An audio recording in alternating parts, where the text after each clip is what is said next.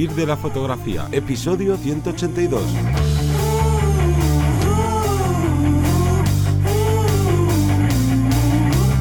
Bienvenido o bienvenida al podcast que te enseña a vivir de tu pasión, es decir, vivir de la fotografía, donde semana tras semana te traemos todo lo relacionado con el mundo fotográfico como negocio, ya sea la parte de búsqueda de clientes, de cómo posicionarte ¿no? en los distintos buscadores, de cómo utilizar las redes sociales, cómo crear tu página web, cuánto cobrar, que siempre es un tema muy importante, pero bueno, al final todo esto de lo que hablamos es del marketing para fotógrafos y para fotógrafos. Pero me voy a presentar, yo soy Johnny Gómez y conmigo y contigo tienes a Teseo Hola, buenas. Tema de hoy que traemos es uno sobre errores a evitar pero no son errores digamos que fotográficos, sino que son errores que cometemos o que se suelen cometer más allá de lo que es la propia sesión, el entregar un trabajo correcto, sino pues oye, al final es parte del negocio y los errores que cometamos en esa parte del negocio, pues al final no lo que nos repercute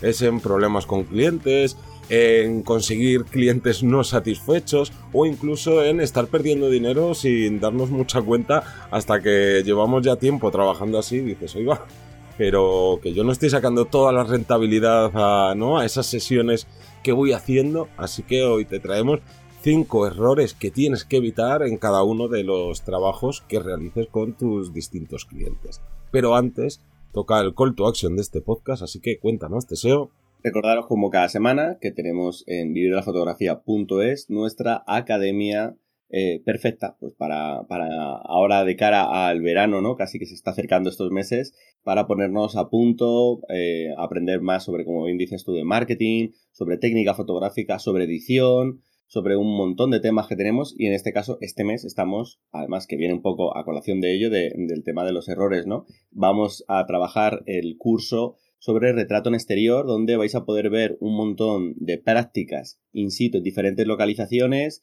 eh, para poder solventar esos errores de, y si tengo el sol de esta forma y si resulta que no tengo flash y tengo un reflector, ¿y qué pasaría si lo quiero hacer en este sitio, pero resulta que, bueno, pues en todos estos vídeos, en estos 10 capítulos, vais a poder eh, ver cómo se solventan posibles errores y cómo se termina sacando un resultado profesional y de hecho vais a poder verlo según lo estamos grabando, según disparamos, en la foto al lateral, sin trampa ni cartón, para que veáis exactamente cómo, cómo podéis, em, pues eso, defenderos o estar preparados o preparadas para que no, no tener este tipo de, de, errores, en este caso, a nivel retrato. Pero vamos a hablar de los otros errores, mm. como bien decías tú. Sí, bueno, yo querría recalcar que para la gente nueva que, que no, que nos veis conociendo, que no solo tenemos un curso en la academia, sino que tenemos 36 cursos y como bien decías, eh, hay como prácticamente cuatro ramas, que sería la parte de marketing, la de técnica fotográfica, edición y páginas web,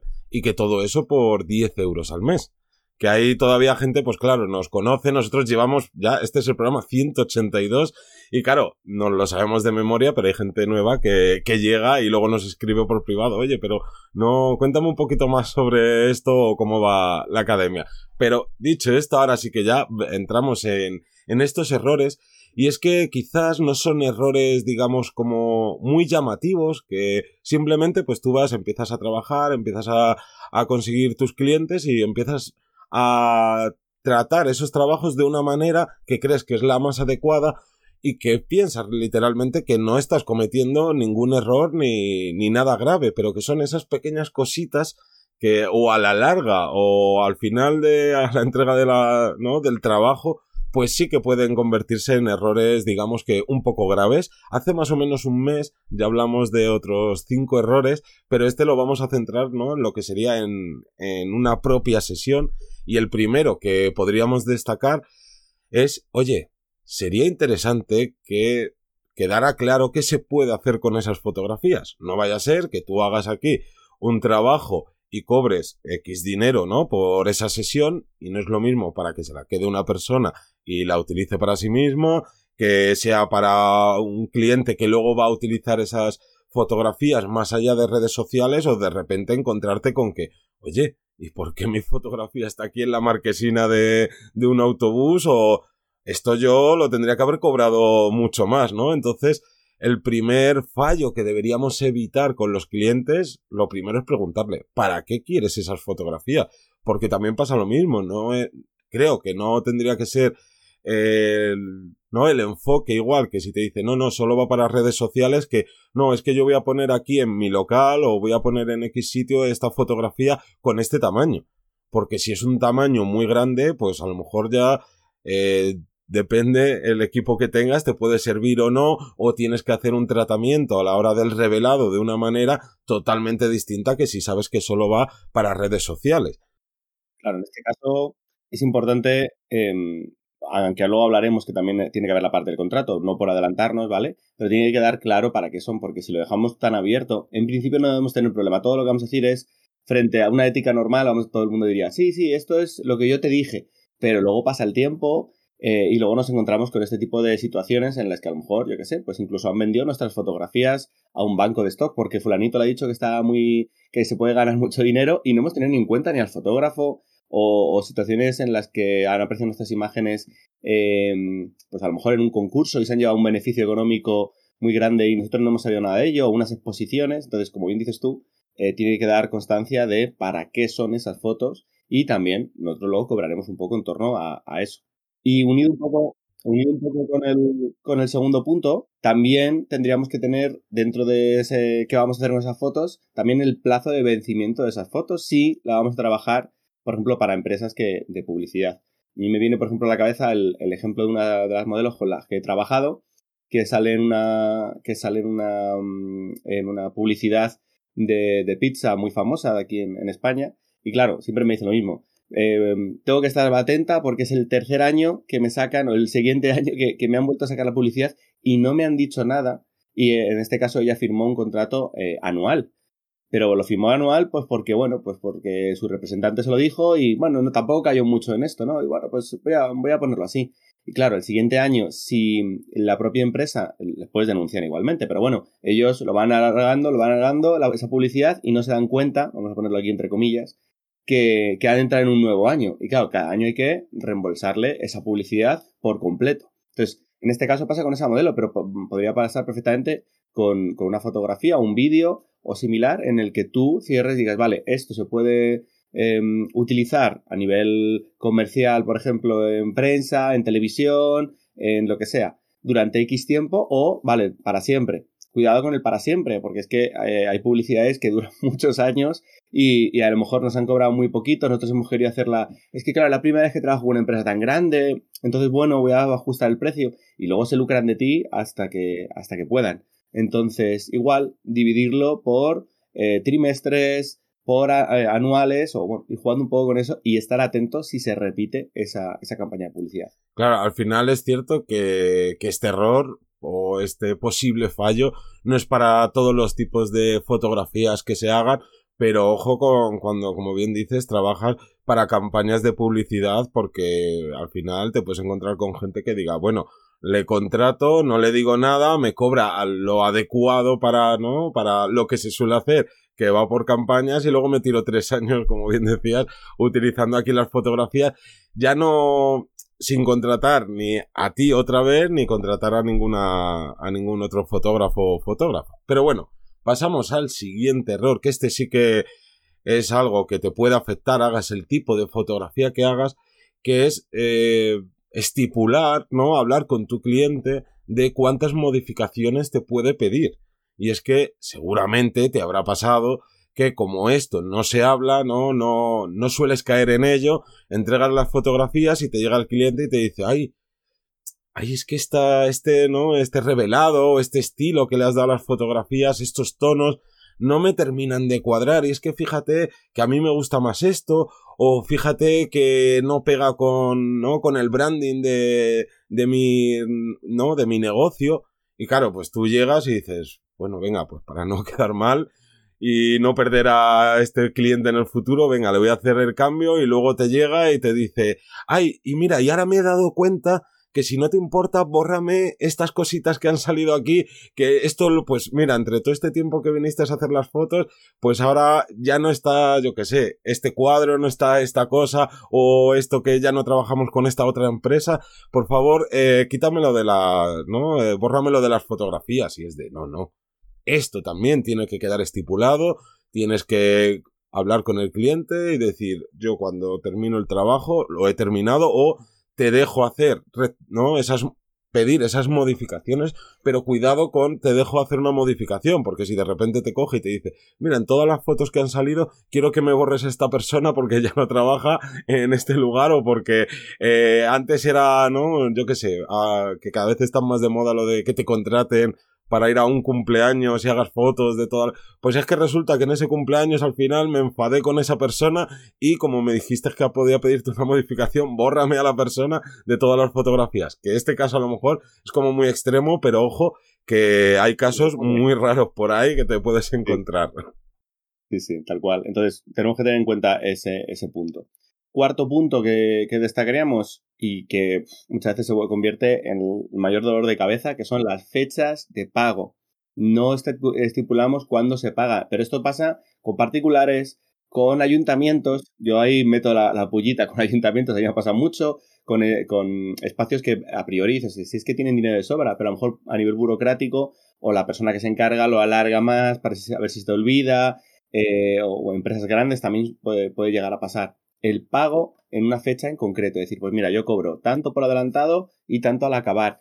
Yo soy de los que em, intento siempre destacar que prefiero, o por lo menos mi trabajo lo hago así, siempre cobrar por adelantado o el mismo día donde se hace el trabajo, porque luego puede pasar que el cliente pueda intentar regatearte. O sea, me he encontrado un caso en el que una vez que has hecho el trabajo, ya, bueno, pero es que a lo mejor yo quería que tal, e intentan, no porque tu trabajo esté mal hecho, ojo, sino es una forma de eh, presionar para que le hagas más contenido, o es que ese día como no se dio bien, tal, claro, yo te tengo que pagar menos porque al final a mí no se me dio nada, nada, nada. Te, van a, vas a cubrir un servicio, esté el día bueno, el modelo haya fallado, vayan ellos con retraso, tú tienes que echar las horas que habías dicho, salvo que tú, bueno, pues por ver la situación y levantes un poco la mano, pero en principio tiene que ser así. Entonces el pago tiene que ir previo, porque ya veréis, si lo hacéis así, que no vais a tener ningún problema eh, de cara al futuro. Si no podemos establecer un precio o un pago eh, previo a la actividad, ¿vale? Un porcentaje que cubra nuestros gastos, nuestro tiempo y que por lo menos sea eh, bastante mayor del... Mucha gente dice, no, yo cobro un 10% o un 25% por adelantado.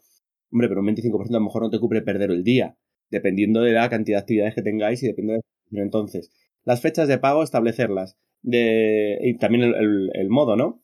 Esto sería algo más sencillo, ¿no? Pero por si acaso, fecha de pago y el modo. Pues mira, transferencia o lo voy a hacer de esta forma, o ahora que está tan de moda el tema Bizum, pues lo hago por Bizum, pero todo eso hay que luego ponerlo eh, de cara a Hacienda, en, el caso de España, de, de, cara a pagar impuestos, todo eso hay que tenerlo bien estipulado y nuestro gestor o nosotros mismos tenemos que, nosotros tenemos que dejarlo bien claro para que no haya ningún problema. Claro, al final, por ejemplo, también lo que pasa a veces con, con los ayuntamientos, como bien decías, es que sí, te pagan, pero a lo mejor te pagan a los tres meses, te pagan a los seis meses, y qué pasa, que si encima ha sido un trabajo, digamos, grande, a ti te emiten la factura y luego tú, en los distintos impuestos, estás pagando el equivalente de haber cobrado eso, pero tú todavía no has cobrado esa parte, y entonces ahí, ¿no? Aunque no tengas miedo de que se quieran hacer los locos y no terminar pagándote, sabes que te van a pagar, pero dices, oye, que es que estoy yo aquí pagando impuestos por un dinero que todavía no tengo. Entonces, esa parte de, de estipular cuándo se tiene que pagar, creo que es de las más claves de todas.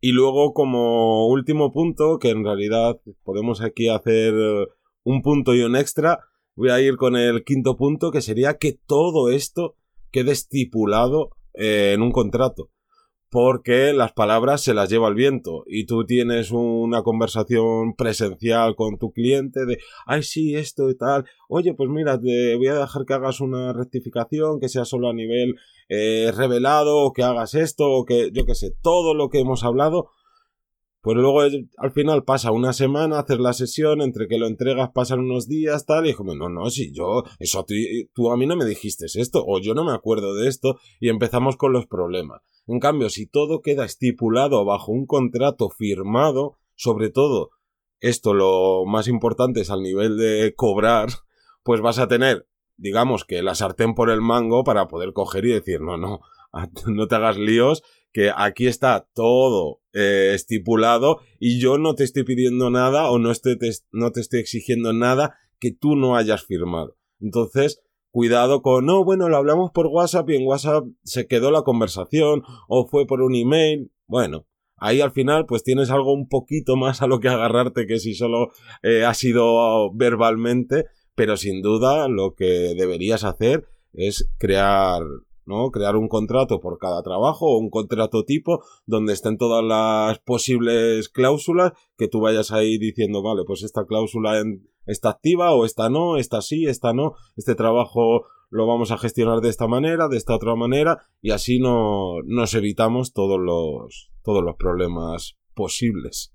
Claro, sobre todo a nivel eh, legal, porque luego nadie quiere llegar a las manos a nivel legal porque luego se alarga más, hay que pagar unas costas, pero en el caso de que tuviéramos una situación en la que no hayamos firmado el contrato, también puede, nos puede salir más caro de cara a... Yo es que lo hablé por WhatsApp. Bueno, a día de hoy WhatsApp te vale como una prueba en el caso de que tú quieras denunciar. Lo único que necesitas es luego un abogado, una persona que eh, certifique eso. Y aquí en España por lo menos te cobran 600 euros por certificar que está todo correcto. O sea, en este caso, bueno, pues te estás ahorrando esos 600 euros. Más no, nunca vas a llegar ahí, o esperemos que nunca tengas que llegar a esa situación.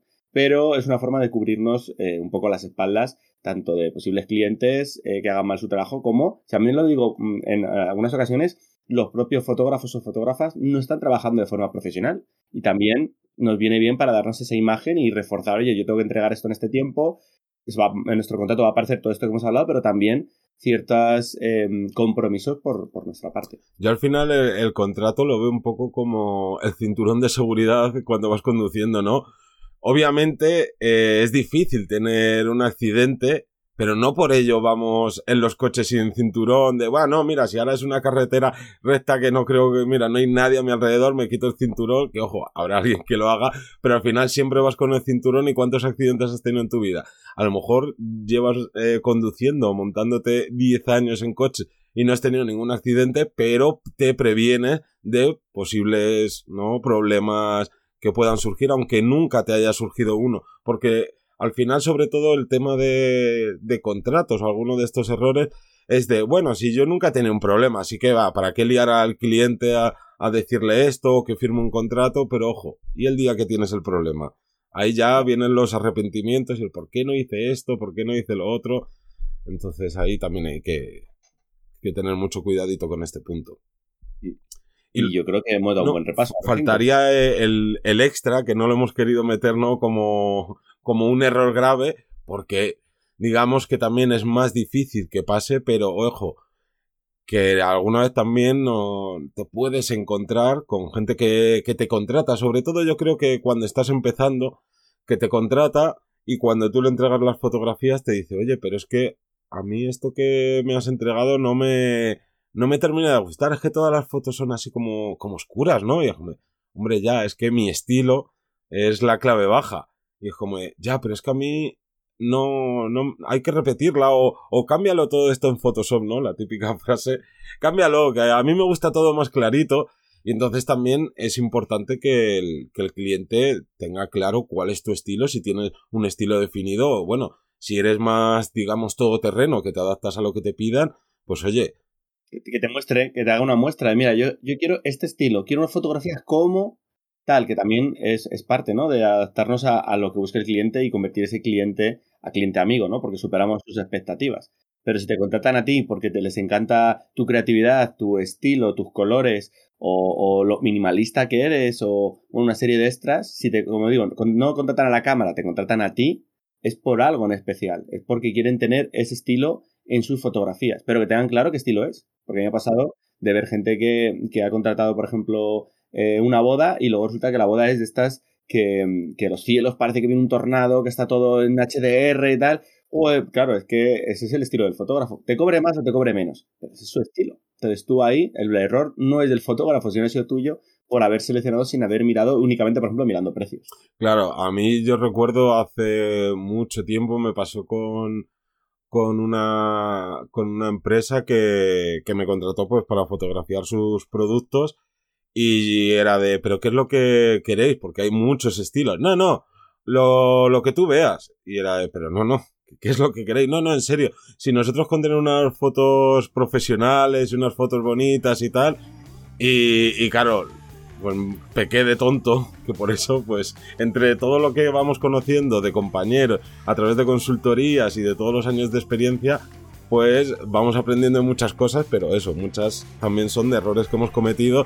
Y cuando lo entregué, no me dijeron nada, en eso fueron unos clientes súper majos, pero luego nunca utilizaron las fotografías porque ellos no necesitaban ese tipo de fotografías como tan minimalistas, sino que querían otros estilos y demás. Entonces ahí yo por lo menos no, no cargué con las culpas, pero oye, pues no mola tampoco que, que tu cliente termine con unas fotos que no va a terminar usando. Y yo creo que con esto hemos destacado estos puntos con este extra para tener en cuenta y para de cara a un futuro acordarnos. Si no lo ponemos, si no nos aplicamos, acordaros de este podcast.